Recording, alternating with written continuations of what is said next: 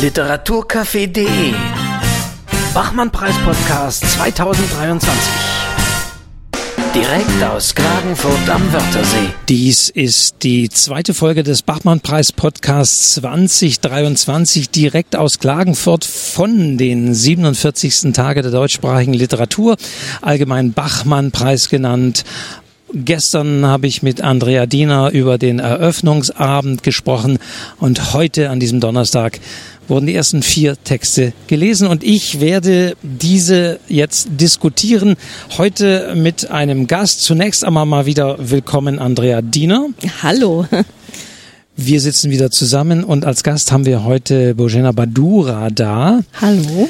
Äh, die äh, schon mal vor vielen, vielen Jahren, noch lange vor Corona zu Gast war hier. Das stimmt.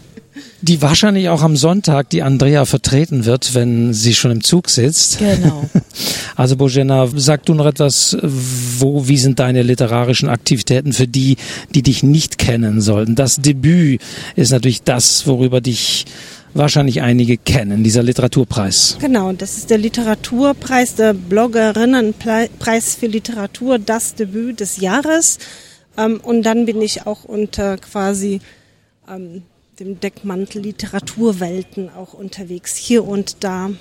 Man kann mich so. Ansonsten bin ich äh, in der Literaturkritik.de zu lesen immer wieder und organisiere Veranstaltungen vor Ort in Essen und mache alles für die Literatur, was es nur geht. Und bist auch nicht zum ersten Mal hier in Klagenfurt? Nein, nicht zum ersten Mal, zum vierten Mal, glaube ich, fünften vielleicht. Und das macht jedes Jahr aufs neue Spaß. Dann wollen wir mal sehen, ob wir heute Spaß hatten an diesem ersten Tag mit den ersten vier Texten. Wir steigen jetzt relativ unmittelbar ein in unsere Textanalyse, sprechen über die vier Texte des heutigen Tages und zwei Interviews habe ich noch auch vorab geführt, die werde ich dann an gegebener Stelle hier einspielen. Ja, es ging los heute früh für die Chronologie ähm, am 29. Donnerstag um 10 Uhr mit dem ersten Text von Jérôme C. Robinet. Sonne in Scherben hieß sein Romanauszug. Das sage ich schon mal dazu, denn das wurde auch mhm. diskutiert. Wer von euch mag was sagen? Ihr seid beide, sehe ich, sehr fleißige Mitnotiererinnen mit Notizen. Das unterscheidet euch immer von mir. Ich muss dann noch immer meine eigenen Tweets reinschauen. Aber was habt ihr notiert zu diesem ersten Text des Bachmann-Wettbewerbs 2023? Ja, dann fange ich mal an. Also er wurde eingeladen von äh, Mitu Sanyal, äh, der neuen äh, Jurorin, die mir auch auf Anhieb eigentlich sehr gut gefallen hat, muss ich sagen. Eigentlich schon mit dem ersten Einladenden und auch mit den ersten Wortmeldungen. Und äh, Sonne in Scherben ist ähm, beginnt eigentlich als Familiengeschichte. Es wird der Vater geschildert, der Bruder, das Leben ähm, mit dem Vater, äh, der immer alles macht und die Glühbirnen einschraubt und die Familie zusammenhält. Und ähm, man im Laufe der, des Textes kommt dann raus, der Vater und der Bruder verunglücken tödlich. Es bleibt zurück eine ehemals kleine Schwester, die Erzählerfigur und äh, die Mutter und diese kleine Schwester, nein, ich glaube große Schwester war es, genau, weil Enzo war der kleine Bruder, genau, die große Schwester, ähm, erlebt dann eine Transition zum Mann, etwas, was sie mit dem äh, Autor auch gemeinsam hat. Und ähm, also was er gemeinsam hat, muss man dann aus der heutigen Perspektive sagen. Genau. Und ähm, es gibt dann so einige weitere biografische Stationen, die erzählt werden, ähm, die aber auch immer wieder mit dieser Familiengeschichte verquickt werden. Ähm, Verliebtheit, ähm, dann verliebt er sich in eine Frau, die leider unfruchtbar ist und dann entscheiden die beiden, er muss das Kind austragen. Ähm, es kommt zu einigen seltsamen Blicken. Ähm, und also so, ein schwangerer Mann. Ein schwangerer ja. Mann äh, wird so erstmal seltsam angeschaut, wird auch ein bisschen so durch die Medien getrieben auf nicht so gute Art und Weise. Und ähm, so der Blick auf den Körper, auf den eigenen Körper und ähm, die Frage, was hätte der Vater wohl dazu gesagt, wenn er das jetzt gesehen hätte. Ähm, und da, da gibt es immer wieder Rückgriffe auf, auf die Familiengeschichte und das ist eigentlich ganz schön gemacht. Ähm, es wurde bemängelt, so ein bisschen allgemein, äh, dass das alles nicht so ganz auserzählt sei. Und ich glaube tatsächlich auch, dass es ähm, Abschnitte aus dem Roman sind, die zusammengeführt wurden. Und das finde ich sogar eigentlich recht geschickt zusammengeführt. Ähm, ich habe im Hinterkopf schon mitgelesen, so ja, da ist natürlich noch viel mehr und da ist noch viel mehr Potenzial für viel mehr. Aber ähm, so als abgeschlossener Text, als Szenenabfolge fand ich es wirklich anrührend. Ich fand es überzeugend. Ähm, ich war eigentlich sehr, sehr angetan mit dieser Eröffnung der, der des Morgens, genau. Rosena, ja. wie ging es dir? Ich äh, fand den Text auch sehr spannend und interessant, vor allem weil er mir jetzt persönlich auch Einblicke in ein Leben ähm, geliefert hatte, das ich selber nicht habe und nicht haben werde, wenn ich jetzt mal äh, mhm. mal so vermuten, dass dass ich so eine Transition eigentlich nicht vorhabe. Aber das ist, glaube ich, sehr, sehr wichtig, eben, dass Literatur nicht nur unseren Alltag abbildet und uns das erzählt, was wir schon kennen, sondern auch eben die ungeahnten Geschichten erzählt. Also Geschichten, die wir selber nicht so erfahren können im Alltag. Mhm. Geschichten, die uns vielleicht auf den ersten Blick fremd erscheinen und dennoch so familiär sind, weil im Endeffekt haben wir alle dieselben Gefühle, die, die dann zugrunde dieser Geschichten liegen alle wollen anerkannt werden. Deswegen die Frage an den Vater, was würdest du jetzt sagen, Vater? Also die, die Suche nach der Anerkennung, die Suche nach der Liebe, auch die, die Elternliebe von beiden Seiten beleuchtet, eben zuerst als die Vater, also so, Vater-Sohn-Beziehung, quasi die Liebe zum Vater und dann die Liebe zu dem eigenen Kind. Also ich fand das schon sehr interessant und sehr spannend auch wenn ich so manche Kritikpunkte dann auch nachvollziehen kann, die die Jury ähm, gebracht hatte. Also die, die Brüche quasi, die da bemängelt wurden, die ergeben sich eben daraus, dass es eben Auszüge sind, die irgendwie zusammengesetzt wurden und viele Sachen werden sich sicherlich dann auch in dem Roman quasi entfalten. Und äh, auch der, der Ton, der sich verändert hatte am Anfang, der erzählerische, also sehr, ähm, auch mit, mit sehr gefühlvoll beschrieben, wie der Alltag läuft, wie der Vater ist, also wirklich so aus der Perspektive der naiven Kinderliebe, kann man sagen, also so die Vergötterung, Vergöttung des, des Vaters und dann kommen wir eben in einem Teil zu, einem, zu einer nüchternen Betrachtung der Welt. Und das hat die Jury unter anderem auch ein bisschen angesprochen, dass da eben in dem mittleren Teil mehr Behauptungssätze vorkommen als eine Erzählung. Also dem würde ich mich anschließen in dem Sinne, ähm, dass, dass ich diese Veränderung der Sprache auch gesehen habe Allerdings äh, hoffe ich und ich bin mir eigentlich sehr äh, davon überzeugt, dass es sich dann im Roman wieder alles äh, entfalten wird. Und da kommt eben diese Erzählung, diese erzählende Stimme auch wieder zurück, die jetzt vielleicht verknappt werden musste. Aber man muss halt auch sagen, es ist ein sehr witziger Text zum, zum großen Teil. Also was mir wirklich in Erinnerung geblieben ist, ist die Großmutter, also die französische Großmutter, die sagt, bring du mir mal keinen deutschen Mann nach Hause. Und er hat es ja auch genauso gelesen, ne? Ja. Und sagt dann so, ja, ich müsste jetzt ihr zu ihr sagen, Großmutter, ich bin dieser deutsche Mann geworden.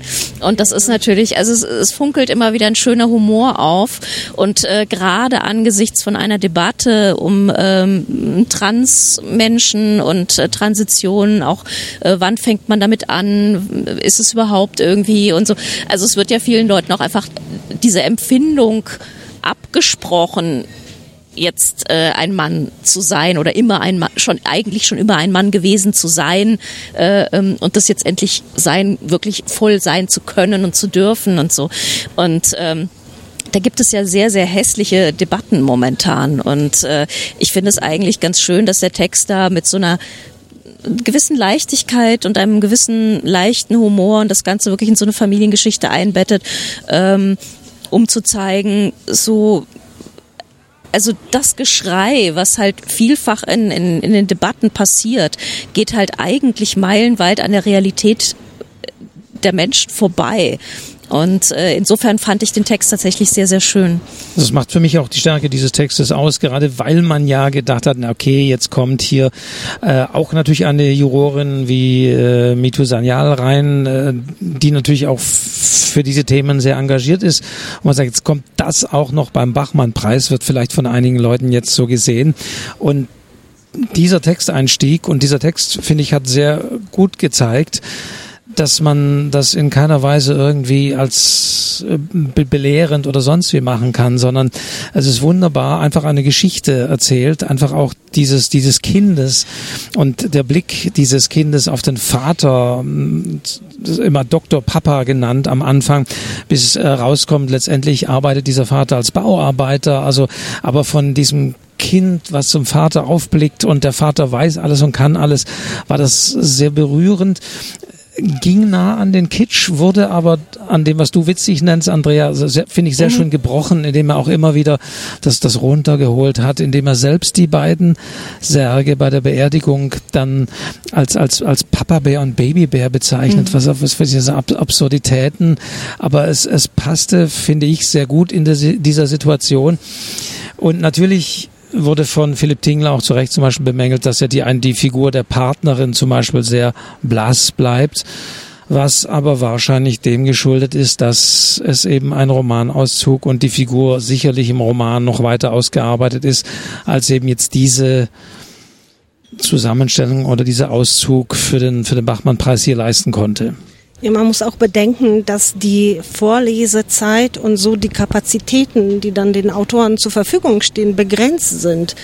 Das heißt, äh, wäre die Frauenfigur bisschen weiter auserzählt worden, wäre das auf die Kosten des Protagonisten gewesen. Und da muss man abwägen, wen möchte ich dann genauer zeigen, mhm. welche Figur möchte ich bisschen tiefer und tiefgründiger darstellen. Zumal es mit dieser Frauenfigur eine wirklich sehr schön und unpeinlich geschilderte Sexszene gab. Also das muss ich mal lobend hervorheben, ja. weil da kann man so viel so schnell falsch machen. Und das, das war so schön erzählt und komplett unpeinlich. Und man saß da und dachte nur, ach, wie schön die beiden, sie haben sich gefunden, es geht ihnen, ihnen gut, sie haben irgendwie eine, eine quasi kosmische Vereinigung, die aber irgendwie mit so, mit so Weltraummetaphern auch schon wieder so gut erzählt war. Das war, das Danke, dass du das erwähnst. Gut. Das ist mir nämlich auch aufgefallen. Also nichts ist peinlicher als Sexszenen im Text, also mhm. können peinlicher sein. Und wie hier Jerome C. Robinet das beschreibt, ohne irgendwelche abgeriffenen Begriffe zu verwenden oder irgendwie nur in Peinlichkeiten zu kommen. Auch da sehr berührend, sehr gefühlvoll. Das ist wirklich, also man muss ihm schon völlig unironisch den Preis für die beste Sexszene definitiv hier, geben. Das muss man wirklich können und das gelingt selten in der Literatur, ja. finde ich. Also auch da äh, ganz stark. Wobei die Jury dennoch, ich glaube, äh, diesen Text nicht in Bachmann-Preisregionen gebracht hat. Also ich muss jetzt mal ganz kurz hier eine Frage stellen, nämlich Mara Delius. Fragezeichen. Mara Delius hat äh, mehrfach gesagt, wie konventionell sie diesen Text findet. Und dann lädt sie zwei Autoren ein, die auch heute Morgen schon gelesen haben, die für mich zum konventionellsten gehören, was ich hier mir so vorstellen kann. Also ich stelle schon fest, also mit Mara Delius ist wirklich meine Anti-Jurorin. Wenn sie einen Text nicht so richtig super findet, dann weiß ich genau, aha, den muss ich mir angucken. Also das, das war schon wirklich ein Phänomen. Wir müssen gleich nochmal über Mara Delius sprechen. Aber bevor wir, bevor wir jetzt das tun, bevor wir die anderen drei Texte, habe ich mich tatsächlich mit äh, Jerome äh, Robinet unterhalten und ihn natürlich äh, befragt, wie er selbst vor allen Dingen die Diskussion, die entstanden ist, dass er als, als Transmann auch von Klaus Kasperger fast gleichgesetzt wurde, auch ähm, mit der Erzählfigur, äh, also wie er persönlich äh, das sieht und natürlich, wann und wie aus diesem Text mehr wird als das, was wir heute gehört haben. Und das Gespräch hören wir jetzt. Jerome Robinet hat heute früh den Anfang gemacht. Ist ja nicht ganz so einfach, äh, der Erste zu sein, der liest. War das, war das sehr aufregend? War das sehr mit, oh je, warum bin ich der Erste? Fragen verbunden? Jein diese Frage, warum bin ich der Erste, habe ich gestern, als ich dann meinen äh, Umschlag äh, gezogen habe und festgestellt habe, usch, Donnerstag 10 Uhr. Aber ich habe mich ziemlich schnell damit abgefunden und versuche meistens das Beste draus zu machen, was mir passiert. Und ich denke, wir haben das Beste draus gemacht. Das denke ich auch, dem schließe ich mich auch mal an. Äh, hast du lange auch an der Performance geübt oder du bist, glaube ich, jemand, der auch Texte öffentlich liest, weil du hast ja schon auch an dem Text gefeilt, auch was die, den Vortrag angeht, denke ich. In der Tat. Ich bin in allem, was ich tue, manch, meistens gründlich und habe jetzt für Klagenfurt ziemlich viel geprobt, aber auch mit großer Freude geprobt.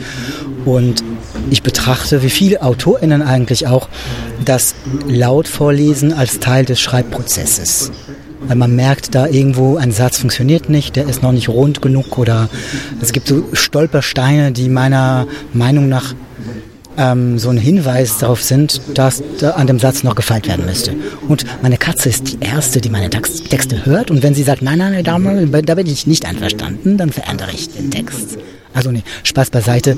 Ich habe auch mit vielen äh, Freundinnen geprobt. Ich hatte auch die große Ehre und Freude, dass äh, Theresia Walser, die äh, große Dramatikerin, ähm, mir auch einmal zugehört hat und mir wertvolle Tipps gegeben hat. Und so bin ich die letzten Wochen immer wieder an den Text rangegangen. Manchmal muss man auch das Publikum vertrauen. Es gibt ja diese berühmten Songverhörer in diesem Text auch drin. Ich glaube, zu was, zu was so La Vie en Rose oder? Von Edith Piaf, La Vie en Rose tatsächlich. Und da gibt es so diesen deutschen Verhörertext. Äh, da muss man auch ein bisschen darauf vertrauen, wenn man den Text liest, dass man natürlich wiederum diesen Song hört, um dann wiederum noch zusätzlich diese Verhörer mitzuhören. Mhm. Ja, ja, natürlich. Es, ähm, es gibt bestimmte Ebenen, die besser im, im Vortrag funktionieren. Und so ein Song ist sehr darauf angelegt, dass man den Text hört. Aber ja, wie du sagst, ich vertraue dem, dem Leser oder den LeserInnen in dem Fall, dass sie das entweder selbst beim stillen Lesen im Kopf, dass die Melodie entsteht und oder dass das dann, wenn man das wenn das verloren geht, dass es dann dem Text keinen Schaden tut. Es geht im Text um ja sehr vieles und unter anderem um einen Transmann beziehungsweise das Erkennen, dass er äh, ja eine andere Identität auch hat. Und da gab es eine Passage, da hast du ja richtig gehend ja Variationen über deinen eigenen Text gemacht. Also es geht um das Erkennen, äh, wer bin ich und du hast da frei improvisiert über diesen Text. Ich glaube, es gab erstmal so ein bisschen Irritation auch beim Zuhören. Was ist jetzt? Hat er sich verlesen? Ist er in der Zeile verrutscht? Aber du hast natürlich diese, das andere Ich werden auch mit diesem Text sehr gut gespielt. War das von Anfang an so, so geplant, das auch hier live dann so einzubauen? Weil es fand sich ja so nicht im Text. Mhm. In der Tat, also wenn ich irgendwas Performatives oder in der Mündlichkeit mit etwas spiele, versuche ich, dass es inhaltlich auch Sinn macht. Und in dem Fall war in dieser, in dieser, an, der Stelle, es ging darum, dass der, das Kind äh, seinem Vater mit Kloß im Hals antwortet. Und da für mich war das wichtig, dass eben die Sprache, die dann kommt, nicht flüssig daherkommt, sondern eben brüchig ist. Von daher ich, hatte ich die Idee, zuerst jedes zweite Wort zu sagen und am Ende ein bisschen wie, als würde der Textgewebe wieder zusammengewoben, versteht man die, den Satz dann vollständig.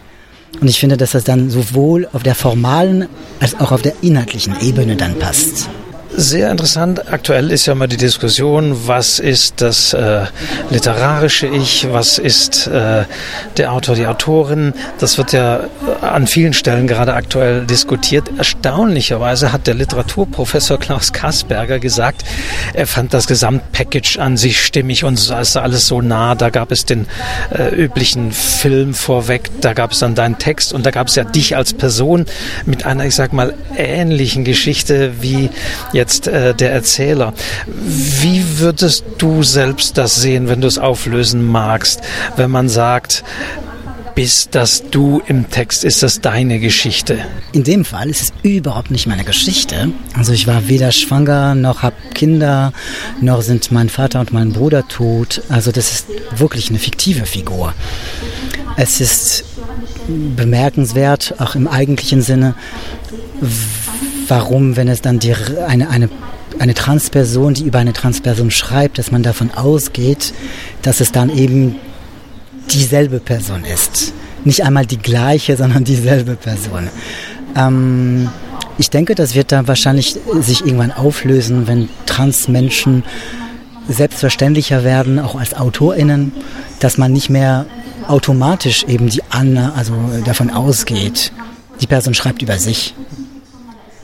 Also würdest du es aktuell auch als störend ja fast empfinden, weil ich meine, man würde, wenn jemand verliebt ist und er schreibt eine Liebesgeschichte, nicht sagen, ja gut, das ist ganz klar, aber du bist Transperson, schreibst über eine Transperson, da wird es dann immer gleich so äh, sehr, sehr nahe gesetzt. Ja, ähm, ja, natürlich ist es das, was Literatur immer gemacht hat. AutorInnen nutzen Erfahrungen und verarbeiten sie literarisch. Und das ist das, was ich tue. Mich hat dann diese, ähm, diese, diese, diese, diese Beziehung zwischen mir und dem lyrischen Ich nicht gestört. Insofern, als ich das als, sogar als Wertschätzung empfand. Dass das sozusagen auch die Art des Vortragens oder die Art des Daseins, des mich präsentieren, der Themen, die ich aufmache und also dass, dass Klaus Kasperger das als stimmig empfunden hat und daher vielleicht eben diese, diese Verbindung gespürt hat. Ähm, stört mich nicht, weil ich ähm, Klaus Kasperger einfach äh, durchaus zutraue, zu wissen, dass es um Literatur geht. Du hast dieses Thema äh, gesetzt. Kannst du dir aber vorstellen, tatsächlich auch mal über ganz was anderes zu schreiben oder siehst du da ein bisschen dich auch im Literaturbetrieb als aha, Transperson, also schreibt er auch über diese, diese Themen. Wie, wie siehst du dieses Fokussieren auf dieses Thema oder ist es für dich gar kein Problem? Ähm, Im Grunde ist es so, dass ich nicht über Transmenschen schreibe, sondern dass Transmenschen selbstverständlich Teil der Geschichte sind, weil sie Teil der Gesellschaft sind. Ähm, mein Hauptmotiv oder mein Hauptthema ist nicht einmal Schwangerschaft oder Familienkonstellationen, sondern der gesellschaftliche Druck. Und das thematisiere ich, indem ich ähm, die Berichterstattung ein bisschen nach dem Motto, was ähm, Heinrich Böll mit der verlorenen Ehre der Katharina Blum geschrieben hat, wie Gewalt entsteht und wohin sie führen kann. Und das ist mein, mein Hauptmotiv in diesem, in diesem Roman. Wie kann die mediale Berichterstattung ein Leben zerstören? Und das nutze ich eben anhand einer, einer Figur, die rein zufällig in Anführungszeichen trans ist. Aber in meinen weiteren Werken werden selbstverständlich Menschen jeglicher Geschlechtlichkeiten auftauchen. Und das ist was das Letzte, was ich natürlich noch fragen wollte, was du jetzt schon ein bisschen auch gesagt hast. Es war natürlich, das ist auch offensichtlich ein Romanauszug. Wie konkret ist dieses Projekt schon und wann wird es diesen Roman geben? Wann werden wir den lesen können?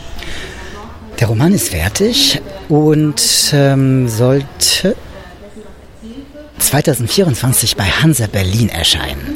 Man sagt immer voraussichtlich, weil man weiß nie, was dazwischen passiert, aber das ist der Plan. Dann würde ich mich freuen, wenn wir vielleicht irgendwann mal an anderer Stelle dann über diesen äh, Roman sprechen. Jerome Robinet, vielen, vielen Dank fürs Auskunft geben. Vielen Dank, Wolfgang. So, das also, jetzt wissen wir mehr, kommt also bei Hansa Berlin 2024, da sind wir also mal gespannt drauf. Und ich füge auch gleich an, muss ich einfach übergeben, wir, wir, oder wir reden gleich mal, oder reden wir erstmal über die neue Jurorin Mito Sanyal, bevor wir über die Altjurorin äh, Delius noch sprechen, weil auch mit ihr habe ich mich ja unterhalten. Das Gespräch kommt gleich, aber so euer Eindruck der beiden Neuen natürlich, Sanyal und Stressle als als neu JurorInnen, wie, wie ist euer Eindruck oder haben die für euch schon Eindruck hinterlassen, diese beiden? Für mich sehr positiv. Ja. Also ich finde, dass das für beide ein sehr guter Auftakt gewesen ist heute. Und ähm, die Beiträge, die, die sie die Diskussion bei, beigebracht haben, die fand ich auch sehr gut fundiert. Mito Sanyal hat viel mehr so aus der schreibenden Perspektive äh, die Texte gelesen und ähm, sehr oft hat sie dann auch die eigene Leseerfahrung befragt dann aber diese Leseerfahrung reflektiert und fundiert. Und das fand ich sehr, sehr schön und sehr ansprechend, weil sie quasi aus der eigenen Leseerfahrung ausgehend ähm, die wissenschaftlichen quasi Instrumentarier, das einem Kritiker zur Verfügung stehen, dann genutzt hatte, um das eben zu belegen und zu zeigen. Und auch Thomas Stressle hat da auch sehr gute Beiträge, finde ich, und äh, auch sehr fundiert und immer argumentiert. Ja. Ich fand es sehr angenehm und sehr bereichernd. Ja, also definitiv Bereicherung, denke ich auch. Absolut, also, ja. Äh, wenn man so will, ist wirklich Mitu Sanyal die die bessere Wea Kaiser, also, wie du sagst, durchaus emotional beginnend, aber dann wiederum durchaus äh, begründend was bei Via Kaiser ja oftmals fehlte. Mitu Sanyal ist ja natürlich auch einfach äh, Kulturwissenschaftlerin und äh, bringt also neben ihrer Persönlichkeit, die ja immer so ein bisschen sprudelnd und und und äh, sie macht ja immer so einen handfesten Eindruck, ne? Und und so so was bodenständiges, aber sie ist ja hat ja natürlich einfach diese ganzen äh, akademischen Hintergrund und ähm, wie sie das verbindet, das äh, finde ich auch schon wirklich sehr schön und sehr äh, wirklich, wirklich die Runde bereichernd, muss ich wirklich sagen. Und äh, Thomas Stressle bin ich jetzt gespannt, was ähm, welche welche Autoren er einlädt, dann weil durch die Einladung lernt man ja auch immer so ein bisschen kennen, welchen Literaturgeschmack haben die so, was finden die so gut. Also bei Mitu Sanyal wissen wir, sie findet äh, Jérôme Robinet gut. Ist ja schon mal gut. Also ne, sind wir ja schon mal voll dabei. Stresslicher schauen wir mal. Aber wie er sich heute Morgen schon so geäußert hat, muss ich sagen, es ist sehr vielversprechend. Also immer auf den Punkt, klar, sachlich. Also ja. ich denke, da, da, da kommt sicherlich einiges und das wird definitiv interessant äh, werden. Und ja, die, die zweite Autorin von Mitu Sanyal, äh, ich hoffe, ich spreche das, Jan Chintat ihren Namen richtig aus, Jacinta Nandi, Jacinta Nandi, Nandi, Nandi ja. äh, liest morgen. Und mit, mit Mitu Sanyal habe ich mich auch noch unterhalten über ihren Jury, über ihre Jurypremiere und wie sie selbst die sieht. Und auch das hören wir uns jetzt mal noch kurz an. Ich spreche jetzt mit derjenigen, die Jerome hier auch hergebracht hat, die zum ersten Mal ähm, Mitglied hier der Jury ist, die aber medial nicht unbekannt ist. Sie arbeitet für den WDR. Sie war auch mal Gast im literarischen Quartett, hat den wunderbaren Text Dry von Christine Koschmieder dorthin gebracht. Äh, ich freue mich, dass ich mich jetzt kurz mit ihr unterhalten kann. Mitu Sanyal, hallo. Ich grüße Sie. Äh, genau, das Sie und das Du bringt schon durcheinander. Wir haben ich grüße Vorfeld, dich, ich grüße genau, dich, Entschuldigung. Weil, ja, ja. Das geht in der Jury interessanterweise auch durcheinander. Ich habe so das Gefühl, da ist ein bisschen, also da wurde ja immer gesiezt, obwohl man ja immer hinter den Kulissen duzt. Wie siehst du das? Ich habe tatsächlich auf dem Podium einfach beinhart alle geduzt, äh, weil wir uns hinter den Kulissen natürlich duzen, weil ich das kenne auf Podien, man soll sich siezen und dann verfällt man immer ins Du und irgendwann dachte ich, ich mache lieber in die Richtung den Fehler, dass ich dann versehentlich sieze, als dass ich versehentlich duze. Ich bleib beim Duzen. Nun habe ich Jerome schon die Frage gestellt und ich stelle sie dir, weil du bist ja ähnlich betroffen. Gleich am Anfang die Premiere, der erste Text war sozusagen auch dein Text, denn du hast ihn hierher eingeladen. Äh, war das sehr aufregend, dass du ja nicht proben konntest, erstmal so bei anderen mitdiskutieren, sondern dass gleich auch sozusagen äh, der Autor und der Text, den du eingeladen hast, hier besprochen wurden? Ja, also ich fand es total hart. Ich glaube, ich hätte teilweise andere Sachen gesagt, um ihn einzuordnen mit dem Wissen um die anderen Diskussionen. Und weil ich es einfach noch nicht gewohnt war, wie mache ich das? Deshalb habe ich am Anfang auch gewartet. Ich dachte, die anderen sollen erstmal was sagen, auch weil es ein Text ist, den ich mitgebracht habe, an dem so viel Herzblut hing. Ich wollte diesen Text verteidigen. Ich war an einem Punkt kurz davor aufzustehen, mich vor den Autor zu stellen.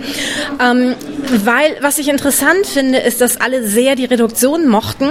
Und Reduktion hat ganz viel Vorteile, aber sie ist natürlich auch einfacher. Man muss sich um weniger kümmern. Und was ich bei Jerome so geliebt habe, ist das viel. Das viel an Gefühlen, das viel an Bindungen, das viel an irgendwie auch Charakteren. Das ist, da wird eine ganz große Welt aufgespannt. Und das ist tatsächlich etwas, was ich auch grundsätzlich an Literatur sehr schätze, was ich an Jeroms Literatur schätze.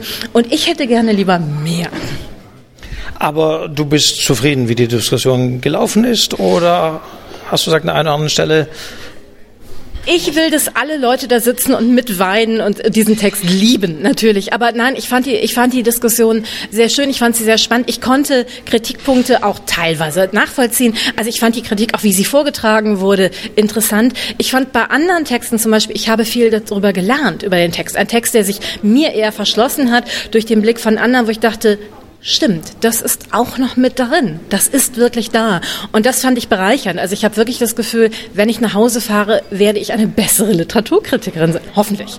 Also nach dem ersten Tag bist du wirklich äh, guter Dinge und bereust es nicht, dass du hier zugesagt hast.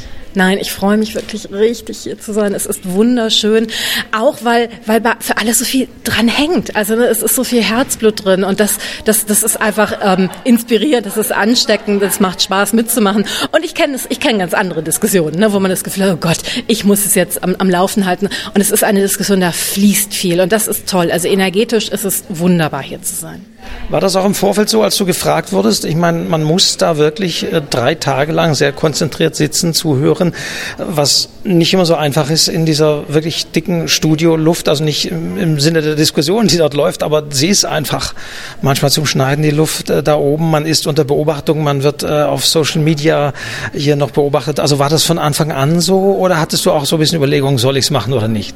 Also sitzen, zuhören, ähm, das ist die leichteste Übung. Schreiben ist schwer. Schreiben alleine schreiben, egal ob man eine gute Luft hat, also mit schlechter Luft ist nochmal härter, aber schreiben ist wirklich hart, über Texte sprechen zu können, vor allem mit so inspirierten anderen Menschen. Das ist fast etwas, wo ich denke, ich werde für etwas bezahlt, wofür ich bezahlen würde, das tun zu dürfen.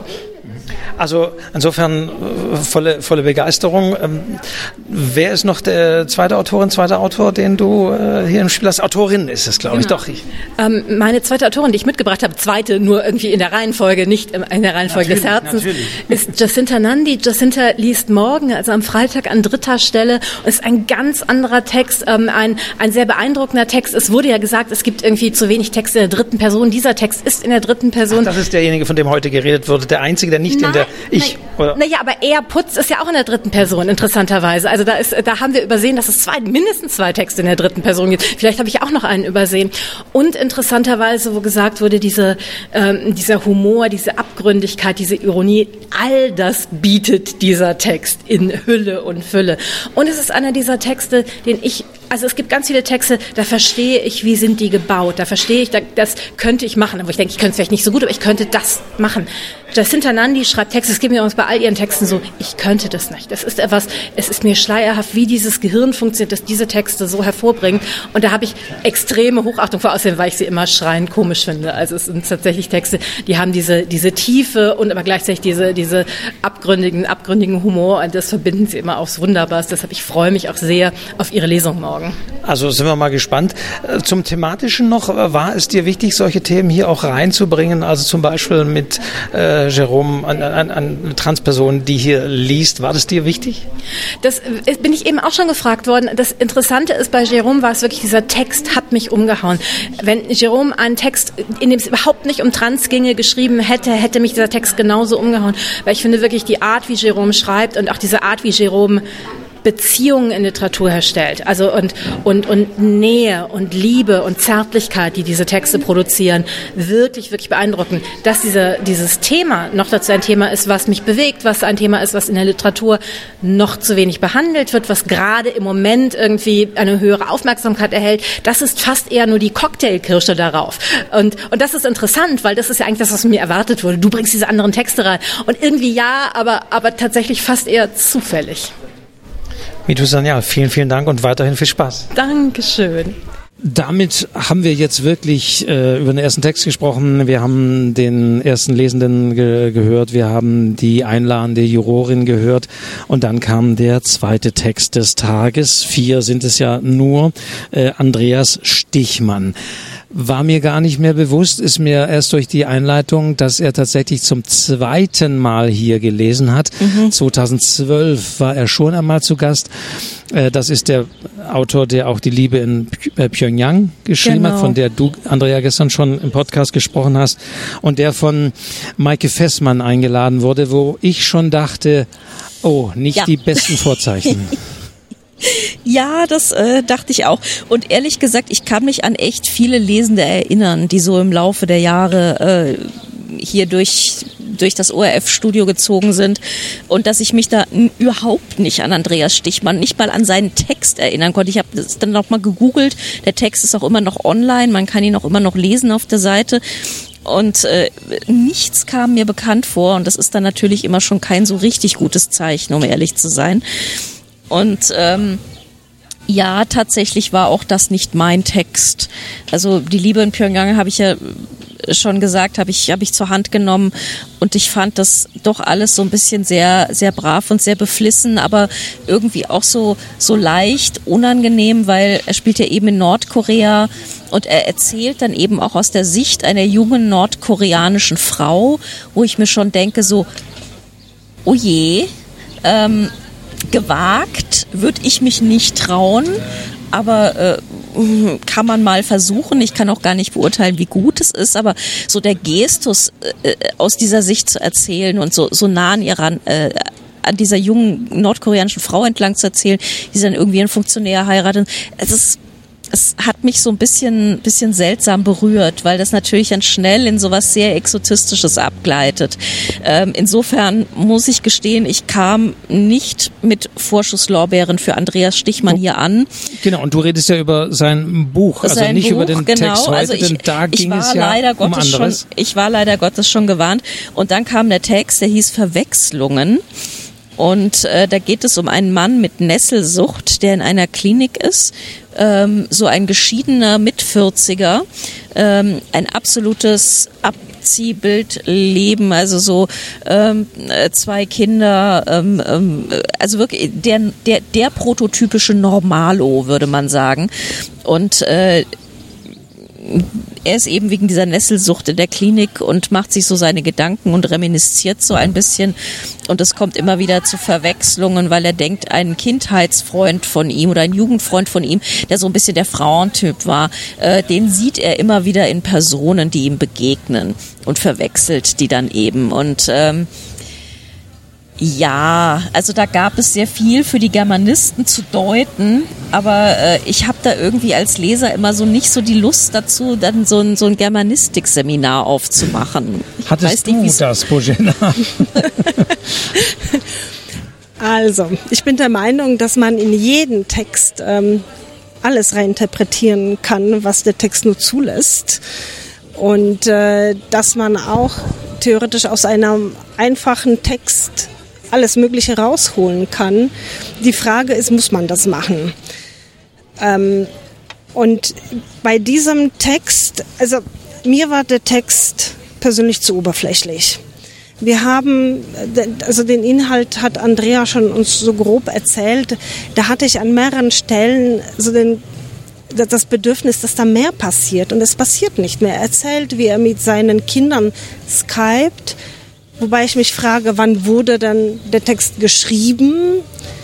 Es Callen, es wurde immer von Callen auch gesprochen, ne? Mhm. Ja. Der Call, das, ja. Mhm. Der, na, also heut, heutzutage würde man über andere Medien miteinander kommunizieren Und Skypen ist auch nicht das gängigste, was man so heutzutage benutzt.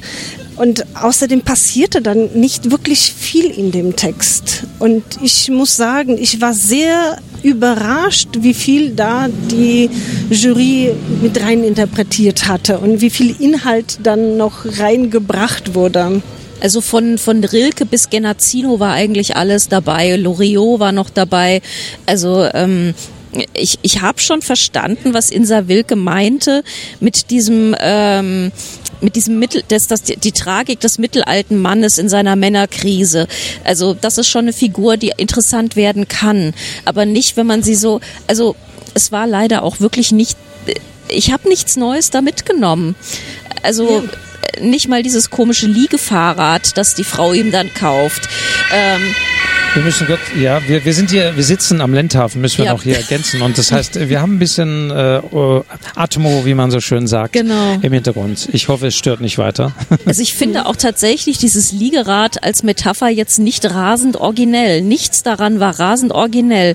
Es war sogar der Text war einfach so ein Mittelaltermann in Männerkrise. Also okay. der Text war so wie die wie die Hauptfigur. Und, äh, was, was mich aber, ich muss sagen, an diesem Text entsetzt hat, ich meine, da sitzt ja nun ein Autor, der schon ein Buch veröffentlicht hat und der seine Kontakte zu Lektoraten sicherlich hat dass dieser Text, ich kann es nicht einfach sagen, äh, von stümperhaften Elementen geprägt war, wo ich mich sage, wie kann das sein? Also es ist so ein nominaler äh, Stil, äh, wenn ich wenn ich da nur mal kurz reinschaue, oder nicht Tag, nicht Helligkeit oder nagende Durchgängigkeit, also äh, Beschämung, also das ist äh, Wahrnehmung so von, von nominalen Begriffen geprägt und man kann nicht mal sagen, dass das ihr Stilmittel ist, um diesen, diesen Erzähler zu, zu, zu definieren. Also, oder äh, dass er allein schon am Anfang sagt, äh, unsere Allergieklinik.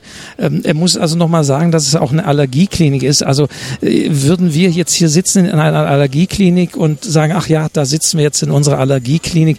Wir würden von einer Klinik, Heim oder Ort oder sonst wie was sprechen, aber so rein so Dinge, die nur deswegen gesagt sind, damit äh, der Leser, die Leserin das mitbekommt, da würde da würde ich wirklich eingreifen und ich sagen, der Text wäre sicherlich besser, wenn man einfach solche Anfängerfehler raus, rausnimmt und sagt, nee, du, da muss noch ein bisschen eleganter erzählt werden. Und das hat mich also an man, diesem Text gestört. Man kann ja sagen, das ist der Stil für mittelalte Männer, aber er nutzt ihn ja genauso für mittelalte Frauen und er benutzt Beamte, ihn, er nutzt ihn genauso für junge nordkoreanische Frauen.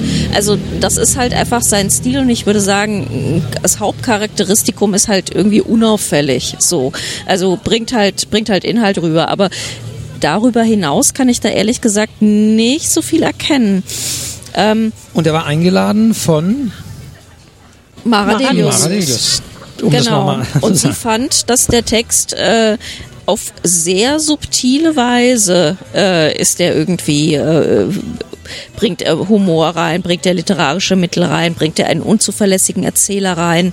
Ähm, und also ich weiß nicht, vielleicht ist dieser Text auch zu subtil für mich, weil ich habe es nicht gefunden, die subtilen Mittel. Ich hatte auch Probleme mit dem unzuverlässigen Erzähler, weil wenn ein Erzähler sagt, ich werde von meiner Nesselsucht nicht erzählen, dann ist für mich noch kein unzuverlässiger Erzähler. Und wenn, ähm, wenn eine Figur andere Figuren mit, mit quasi anderen Menschen äh, verwechselt, ist das auch noch kein unzuverlässiger Erzähler. Also ich glaube aber mein Hauptproblem ist einfach, dass es mich nichts daran interessiert hat. Wir sind, ja, wir sind tatsächlich in dieser Situation, wo man sagen kann, dieser Text bringt hier absolut nichts Neues äh, mehr rein. Und ein bisschen mhm. erwarten wir das doch schon. Dieser Text sprach auch nicht für die Einladende. Und wir kommen ja gleich noch zum zweiten Text der einladenden Maradelius ja. äh, am, am Schluss. Aber ich glaube, sonst ist zu diesem Text und zu der Diskussion alles gesagt. Er wird definitiv, ich glaube, im weiteren Wettbewerb keine Rolle mehr spielen. Glaube ich nicht. Der wurde, glaube ich, auch halt innerhalb der Diskussion irgendwann mal als Mittelfeld mhm. einsortiert. Und es wurde auch gesagt, es gibt mindestens sechs Texte, die besser ja, sind. Ja, Klaus Kasperger war da relativ gnadenlos. Genau. Und äh, ich denke, dass der Text auch keine Chancen hat, irgendwie um den Preis weiter zu kämpfen. Kommen wir jetzt zu einem, zum dritten Text, der, glaube ich, gute Chancen hat auf einen der Preise, würde ich mal sagen. Von einigen, unter anderem von Herrn Kasperger, wurde er, glaube ich, als der Text gehandelt, der diesen Tag positiv für, für ihn gemacht hat. Ich habe mit Aussprachen diesmal ein Problem. Valeria oder äh, Valeria, ich glaube Gordiev oder so. Also sie schreibt sich mit Doppel-E und Ja. V am Ende. Ähm, wir strugglen noch ein bisschen. Ja, wir haben gestern schon den Namen nicht präsent gehabt. Heute haben wir sie zwar vor uns, aber ich habe in den Forschungsrunden da nicht genau zugehört. Äh, bitte entschuldigt, wir sind da nicht, nicht so ganz. Also sie wurde ausgesprochen bei der Auslosung Losung als Gordiev. okay. Und äh, ich weiß nicht, ob das stimmt, weil man müsste sie wahrscheinlich einfach selbst fragen. Der Titel des Textes ist daher einfacher, er putzt. Genau, eingeladen von Insa Wilke. Und das ist ein Text über einen Putzneurotiker, der sehr minutiös erzählt ist. Ähm, unfassbar viel Spaß macht. Vielleicht können wir da auch wirklich noch mal hier so, so so ein paar Sätze reingucken, weil das lohnt wirklich. Das ist ähm, also wie hier über über das das das göttliche Dan Chlorix gesprochen wird zum Beispiel. Ähm, Also es ist wirklich minutiös, auch Ja. die Wahl der Reinigungsmittel werden aufgeführt, was da gereinigt Chlorix, wird. die zugegebenermaßen wirklich widerlich stinkende Chlorbombe gegen den Schimmelbefall und andere Rebellionen, massenvernichten gegen alles, was kreucht und fleucht, Göttervater der Keimfreiheit in einer himmelblauen Flasche und so weiter. Also das ist wirklich jemand, der sich den ganzen Tag und dessen Denken um nichts anderes als Putzen, äh, Saubermachen, Bakterienbekämpfung und so sich dreht und der wirklich da sehr, sehr besessen ist. Und das Schöne ist, wir kriegen noch ein paar mehr Fenster aufgemacht in diese, in dieses Leben hinein. Es handelt sich äh, um, am Ende bekommt auch einen Namen, Konstantin. Konstantin, der für seine kleine Schwester sorgen muss, weil sonst niemand da ist. Ähm, und im Hintergrund laufen die ganze Zeit Arztserien. Diese Arztserien haben einen ständigen Ablauf, äh, wie er es dann irgendwann mal charakterisiert aus äh, irgendwie, ich glaube, Drama und Trost.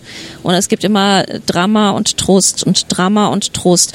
Und ähm, in diesem, in diesem Rhythmus funktioniert irgendwie so dieser Haushalt und er putzt da sehr penibel dagegen an und versucht so sich seine Ordnung der Dinge und seine Ordnung der Keimfreiheit zu schaffen. Und das klappt natürlich immer nur so temporär, weil am nächsten Tag muss man wieder anfangen zu putzen. Genau, ich fand den Text äh, sehr amüsant.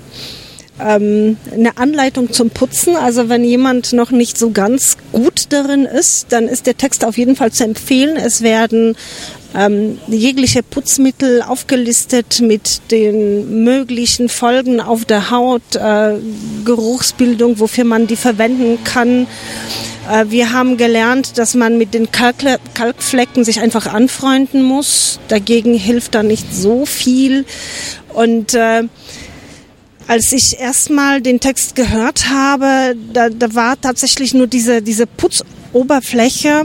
Und durch diese durch dieses Putzen hatte ich den Eindruck, dass äh, die Autorin auch so eine gewisse Verbindung zu dem Publikum gefunden hat, weil viele, ich war bei dieser Lesung draußen ähm, im Garten, haben viele tatsächlich äh, mit Lachen reagiert und waren so dem Text sehr freundlich gegenüber so gerichtet, würde ich, würde ich jetzt sagen.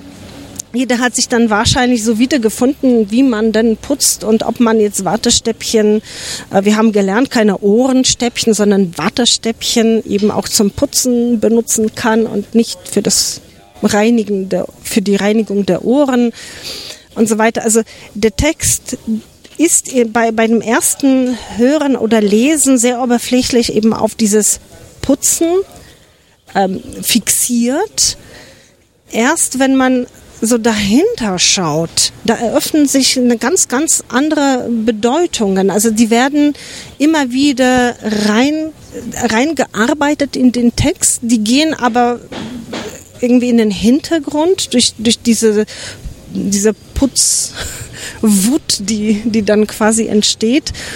Und ich muss sagen, in dem Fall des Textes hat mir die Diskussion, die, die sich dann später um die möglichen Deutungen und, und Ausdeutungen der Texte sehr viel beige sehr, sehr viel gebracht, mhm. weil ich dann immer noch weitere Punkte entdeckt habe, die ich bei dem Hören des Textes einfach überhört habe, übersehen, die gerade irgendwie unter der geputzten Oberfläche waren. Und, und das macht, finde ich, auch diesen, diesen Text aus. Wir könnten natürlich genauso hier sitzen und sagen, oh Gott, dieser dritte Text, da hat jemand vom Putzen erzählt, wen interessiert das?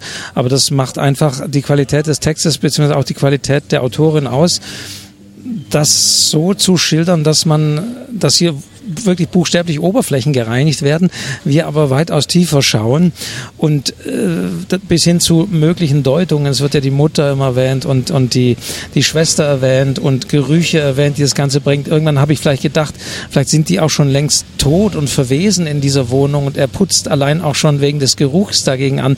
Äh, das war jetzt aber meine Interpretation, das ist sicherlich zu weitgehend, aber äh, es steckt einiges und sehr viel drin und für mich macht das immer auch gute Texte aus, dass ich eben mehrere Ebenen haben, dass das vieles auch bei den Zuhörenden erst reift und Interpretationsebenen zulässt und das war, finde ich, bei diesem Text absolut gegeben. Also wer wissen, wie man auch, wie man auch sprachlich mit Putzmitteln sehr gut umgehen kann.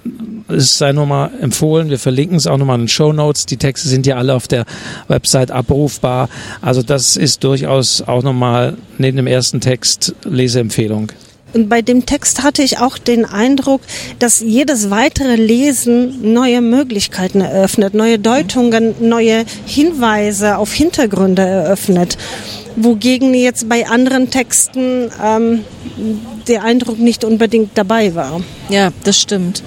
Das liegt vielleicht auch daran, dass die Autorin sehr, sehr atemlos gelesen hat. Also das Ganze wirklich so als einen Putzwahn. Also man hat schon wirklich irgendwie so ein bisschen das Neurotische rausgehört. Ähm, ich habe sich da wirklich in so einen Putzfuror reingelesen hat. Ähm, und ich glaube, wenn man das Ganze noch mal langsamer selber liest, dann findet man da noch viele schöne Einzelheiten, die man so im ersten äh, Durchgang noch gar nicht so richtig mitbekommen hat.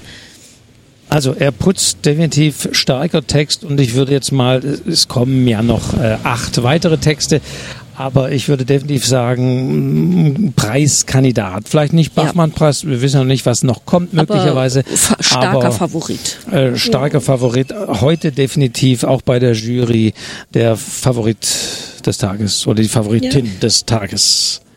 Anna yes. Gien.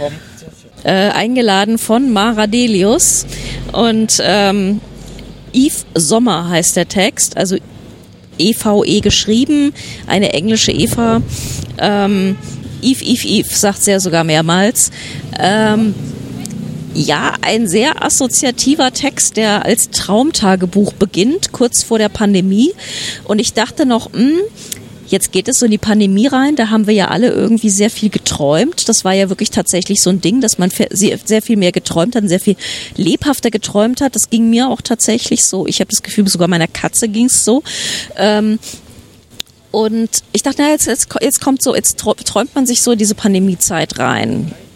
Und seltsamerweise bog das Ganze aber irgendwie, ich weiß gar nicht wohin ab ich bin ehrlich gesagt bei diesem Text so ein bisschen ratlos, ähm, weil immer wieder ein Du angesprochen wird. Es wird dieses Du beschworen, es wird äh, werden Erinnerungen erzählt. Ähm, es werden, es gibt dann auch immer wieder so äh, Landschafts- und Situationsbeschreibungen, die so für mich sehr hart am Kitsch schrammen. Habt ihr es da? Warte mal, du hast es da. Ja. Genau, genau, genau. In manchen Momenten ist alles so klar und so leicht. Du sprichst vom See und ich falle in die Sonne, in die Sanftheit des Lichts. Ich sehe dich, deine Seite, als sähe ich uns weit weg am Ufer sitzen. Dein Körper ist klein und ich will ihn umfangen wie eine Zeichnung. Ich sitze jetzt in dem Café auf der Straße und die Pflanzen unter mir berühren den Boden und ich denke an Mumbai und das Licht dort, das Licht auf der großen, weiten Promenaden, die alten Gebäude und so weiter. Also es werden immer wieder Bilder beschworen und aneinander gehängt und irgendwann spielt noch ein Hund eine Rolle, der vielleicht ertrunken ist, aber trotzdem überlebt hat und also es ist sehr, sehr assoziativ und ich weiß nicht, wo das hin wollte, ganz ehrlich. Die Jury wusste es auch nicht. Ja, mir äh, fehlte auch so, so ein es. Rahmen. Niemand wusste in es. Dem, also man, es gab so eine Andeutung am Ende quasi, dass es vielleicht auch um eine äh, Beziehung geht, die nicht wirklich gut funktioniert. Also der Mann wurde da sehr schroff irgendwie dargestellt. Man könnte vielleicht versuchen, sich das so vorzustellen, dass sie sich eben, um von der Beziehung wegzukommen, sich in die Welt der Träume hineinlebt. Ist aber Es wurden ja auch dann äh, äh, Drogen und sonst wie was erwähnt, aber es war für mich, ich kann, äh, es mag jetzt irgendwie hart klingen, aber das war so ein Text, wie ihn jeder, der so ein bisschen meint, er müsste irgendwann mal schreiben, mit 16 vielleicht selber schreibt. Ich erinnere mich, ich oute mich, ich habe auch äh, irgendwie in dieser Zeit so Texte geschrieben, jemand, der an einem Strand zu einem Meer wollte und nicht wusste und dann der Sand unter den Füßen äh, entschwand ihm. Und, und, und, also so Assoziationen des Dunklen, des irgendwo hinwollens und nicht Könnens. Ist es Traum? Ist es real? Da schreit eine Möwe. Das, also solche Texte äh, habe ich damals auch zusammengezimmert und ich muss es hier einfach sagen und Philipp Tingler hat das ja auch sehr plastisch gesagt. Er hat gesagt, beim Lesen sind ihm die ungehefteten Seiten dieses Textes runtergefallen und er hat sie dann wieder in die Hand genommen und es war relativ egal, in welcher Form er sie wieder zusammengesetzt hat.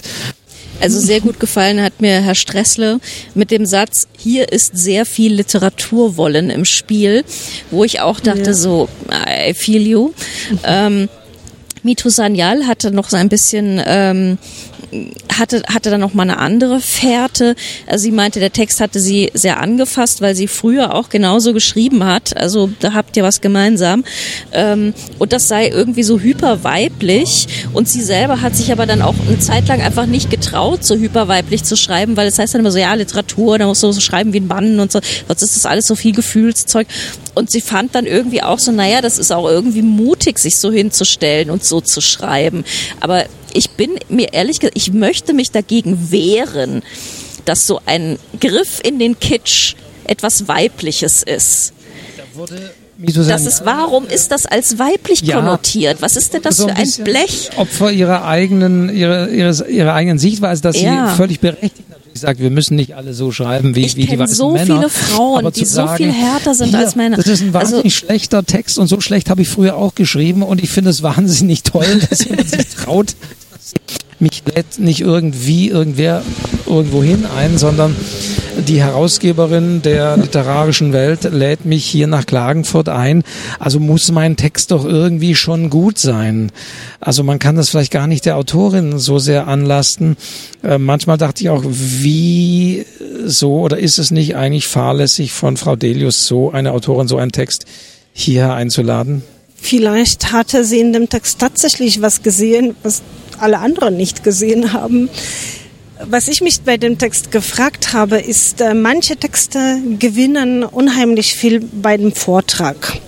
Das haben wir zum Beispiel auch bei dem ersten Text miterlebt, äh, dass dann quasi die, die Performance, die dann gebracht wurde, dem Text noch noch was hinzugegeben hatte, was der Text an sich nicht hatte, an manchen Stellen.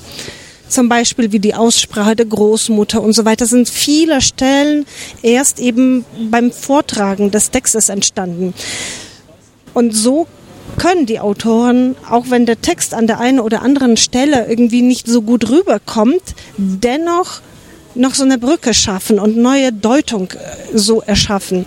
Bei dem Text hat sich die Autorin allerdings dafür entschieden, quasi nach jedem Satz eine ähm, dramaturgische Pause einzubauen. Ja, sie hat eben so gelesen, wie eine 16-Jährige diesen Text wahrscheinlich auch in dieser wahnsinnigen Bedeutung auch vorlesen würde. Also Ja. 16-Jährige weiß ich nicht, aber einfach Christa, ich bin einfach sehr, sehr langsam. Und das machte das Ganze, weil ich habe diesen Text vor mir gesehen gehabt. Ne? Also wir saßen im Garten, wir haben die Zettel gekriegt, wir saßen da, haben es vor uns gehabt und sie machte wirklich nach jedem Satz eine Pause. Ich dachte, wenn das so weitergeht, dann sitzen wir morgen noch hier. Und ähm, ich wurde dann wirklich leider sehr, sehr ungeduldig, weil es klang dann in diesen Pausen auch nicht wirklich was nach. Also Ja. es ist nicht so wie jetzt, weiß ich, nach der Rede von äh, Tanja Maljatschuk, dass man denkt, so, jetzt müssen wir alle erstmal Luft holen. Ja? So, es, es war ja überhaupt nichts da, weshalb man hätte Luft holen wollen. Ja, und ich glaube, das hat den Text noch zusätzlich zerstört. Wahrscheinlich, ja. Weil äh, durch diese Pausen, also der Text war ja generell nicht sehr kohärent in dem Text, war nicht, nicht verdichtet, sondern das waren quasi lose Gedanken. Und diese Mhm. lose Gedanken wurden noch durch zusätzliche Pausen getrennt und voneinander abgespalten. Nicht Gedanken, Und Epiphanien, Epi- sagte Frau Delius. Sätze, würde ich sagen sogar. So, Sätze. Ach ja, allein schon, dass Maradelius als Erste das Wort ergriffen Ja, hat, das um schon. die Tonalität der Diskussion zu setzen, dass nicht sofort ihr jemand das Ding, also ihr, sag ich mal, Schlecht, bewusst um die Ohren haut, war natürlich schon, dass sie sich selbst auch irgendwie dessen bewusst war, ähm, es kann, es kommt nichts Gutes von den Kolleginnen. Ja, das, das Gefühl hatte ich auch, dass sie versucht hatte, erstmal das Gespräch ins Positive zu lenken, damit das nicht direkt kippt. Also wir müssen nach diesem ersten Tag ähm, das mal festhalten, für Sie äh, nicht unbedingt Hm. äh, ein, ein, ein, ein Ruhmestag, äh, auch nicht nur we nicht wegen Ihrer Diskussionsbeiträge, sondern wirklich wegen der Auswahl. Es gab es ich immer muss wieder jetzt mal. Ja. ganz kurz noch mal einwenden. Du hast gesagt, warum kommt sie mit so einer Autorin an, zu so einem Wettbewerb? Man muss ja natürlich leider sagen, dass Anna Gien schon zwei Bücher veröffentlicht hat. Für das letzte Paris Rot hat sie auch ein Stipendium bekommen. Und ähm, das erste war dieses Künstlerbuch M, das ist schon erschienen. Also zwei Romane hat die Frau auf dem Buckel.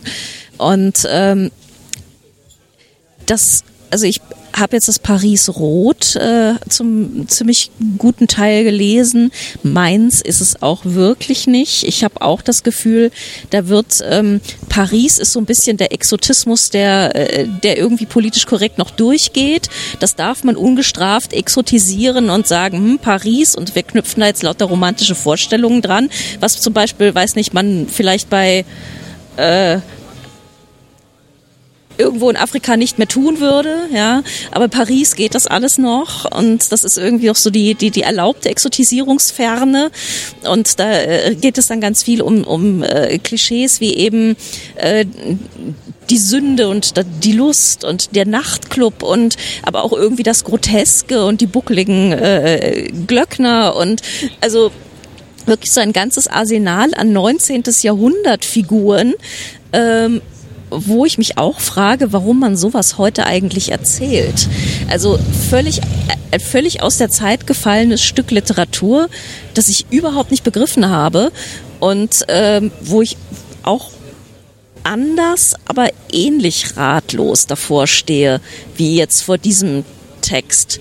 Und ähm, dieser Text, also ich meine, bei Paris Rot kann man auch sagen, ja, es geht um Paris und es geht irgendwie um, um, um äh, gewisse äh, Szenen und äh, Milieus und sowas. Aber also dieser Text franzt ja wirklich in alle Richtungen aus. Und das macht es halt auch so schwierig, weil es, du, egal was du einwendest, das Gegenteil stimmt dann auch meistens immer genauso. Ne? Also äh, der ufert so sehr aus, du kannst eigentlich gar nichts wirklich Festes dazu sagen. Und ähm, ist dadurch halt auch, also versucht sich, ich, ich weiß es nicht, ob der irgendwie versucht, sich so ungreifbar zu machen. Aber ähm, ich würde ihn trotzdem Damit glaube ich, äh, es ist ja auch wirklich schon Aufnahmezeit nach 17 Uhr und es muss auch noch geschnitten werden und man will noch zum See und heute Abend ist natürlich noch äh, am Schloss Soretto am See Empfang des Bürgermeisters. Also äh, Andrea ist auch schon ganz entsetzt. Ähm, äh, wir beenden das oder gibt es noch Dinge äh, Wichtiges vom Tag, wo ihr das sagt, machen wir morgen, würde ich sagen. Genau, was uns noch Verschieben einfällt, jetzt alles auf schieben morgen. wir alles auf morgen. Heute genießen wir den Tag, aber ich werde noch schneiden. Danke, dass ihr zu Gast wart. Bojana Badura, Vielen Dank für die Andrea Einladung. Tschüss, Dankeschön. ciao. Ciao. Tschüss.